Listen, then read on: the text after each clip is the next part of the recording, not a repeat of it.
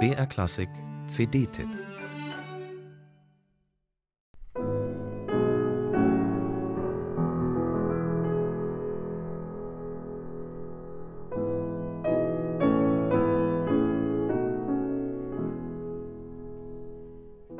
Der Mann kam aus einer sehr internationalen Familie.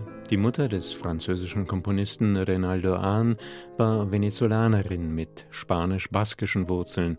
Der Vater ein aus einer Hamburger Kaufmannsfamilie stammender Erfinder und Ingenieur, den es nach Caracas verschlug.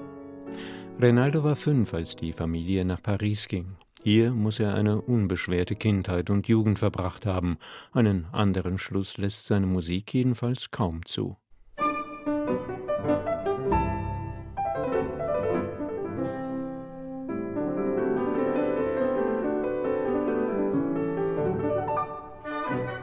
In den mondänen adligen Salons im Paris der Jahrhundertwende bewegte sich Ahn wie ein Fisch im Wasser. Unter anderem dem feingeistigen Marcel Proust verdrehte er den Kopf und wurde sein Geliebter. Es mag Musik mit größerem Tiefgang geben als Renaldo Ahns leichthändiges, gut gelauntes und elegant dahinfließendes Klavierkonzert. Aber dass seine Musik ein solches Nischendasein fristet, ist wenig verständlich. Denn wie schön sie ist, zeigen neben dem Konzert auch die beiden Lieder, die der Pianist William Yoon in eigener Klavierfassung hinzufügt, quasi als Zugabe.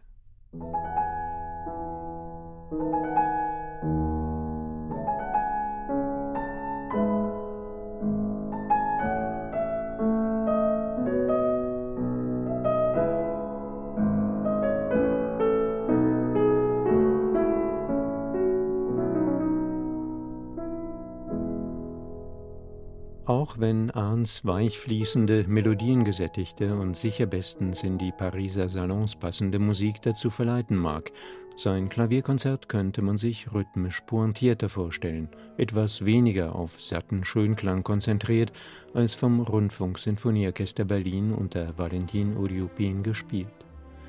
Hervé Niquet hat das vor vier Jahren überzeugend mit dem Orchestre de Chambre de Paris vorgeführt. Das gilt ein wenig auch für den Pianisten William Yoon. Der entlockt dem Flügel zum Ausgleich mit sensiblem Anschlag wunderbare Klangfarben, unverzichtbar für diese träumerisch elegante Musik.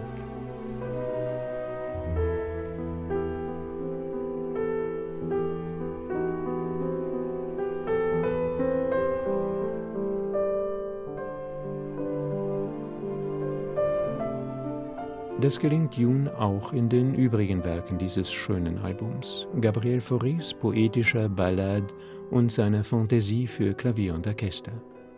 Und ausgezeichnet gespielt ist auch die völlig anders gelagerte, eher schwerblütige Fantaisie variée von Nadia Boulanger.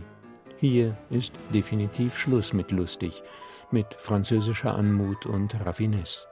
Es geht hörbar um existenzielle Fragen, um Leidenschaft und dunkle Verzweiflung.